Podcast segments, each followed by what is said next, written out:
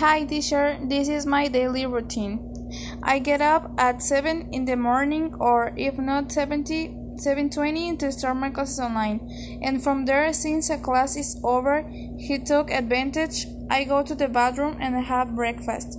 Then I continue with my other classes and yes, I do not have I advanced texts. Since I finish doing them them and delivering them, well I start to eat enough I have the afternoon free.